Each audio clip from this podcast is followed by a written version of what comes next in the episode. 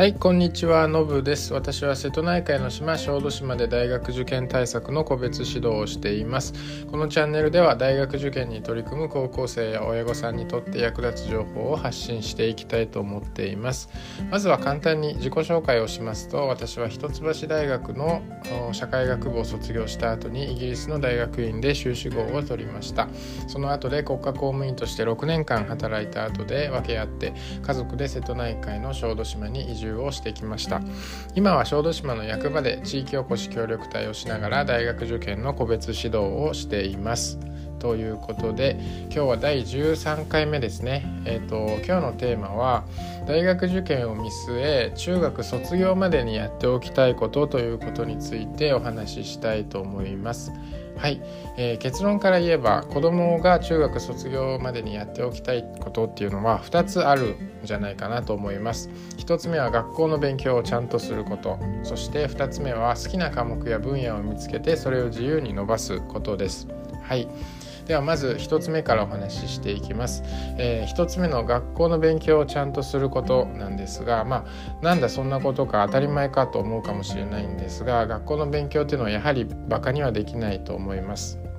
あの塾に行くよりも学校の勉強をちゃんとする方がよっぽど大事なのかなというふうに思います。あの中学受験や高校受験を本格的に、まあ、する場合は別ですけれども、まあ、そうでない時はですね塾に通わなくてもいいんじゃないかなって思うぐらいです、まあ、学校の勉強といってもですね全ての科目をちゃんとやれということではなくて好きな科目だけでいいと思います。なかなか全ての科目をまんべんなく学ぶ、まあ、好きになって学ぶっていうのは難しいと思うので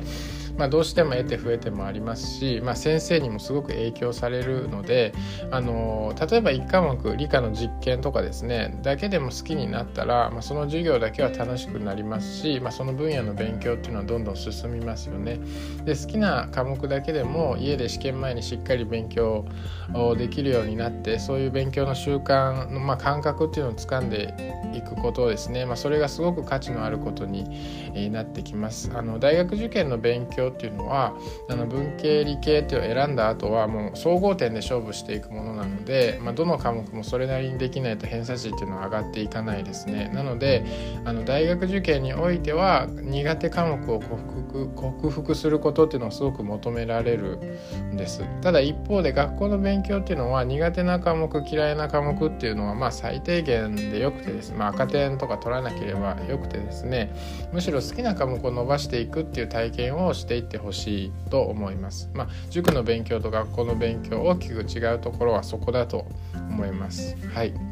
であの2つ目のポイントなんですけれども、まあ、1つ目の延長にもなるんですが、まあ、好きな科目があったらそれを学校の勉強の枠を超えて自由に伸ばしていってほしいなっていうふうに思います。まあ、どういうことかというと、まあ、好きなことを例えば星空とか天体が好きだったら夏の夜キャンプに行って星空観察天体望遠鏡でしてみるとかあの大河ドラマが好きでですね、まあ、歴史が好きになったらちょっと踏み込んであの歴史の漫画を読むとかですね歴史小説に挑戦してみるとかですね。あのあるいはもう外国語が好きだったらあの外国人の友達を作ってみるとかですね。学校の枠を超えてそういう楽しみを学業の延長で伸ばしていってほしいなというふうに思います。あの今日はですね中学卒業までにやっておきたいということであの私の答えとしては1つ目、えー、学校の勉強をちゃんとやること2つ目、えー、好きな勉強を学校以外で伸ばしていくことというお話をしました。まあこういうふうに聞くとですねちょっと理想論に聞こえるかもしれないですけれども実際中学卒業までにですねここぐらいまでの、まあ、ベースがあるっていう生徒さんは、まあ、高校生になってこれから受験っていう時に、まあ、そもそもの勉強に対するスタンスっていうのがまず違うっていうのを私も実際に塾をやってて感じるんですね。あの比較的、まあ、学業っていうものにこう抵抗がなくてポジティブに入っていける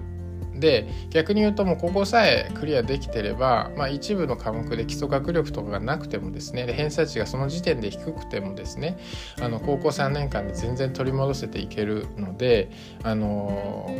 あのまあ、どっちみちですね大学受験するのであればもう予備校に入ってもう基本中の基本からもう参考書でですね徹底的に叩き直していくことになるので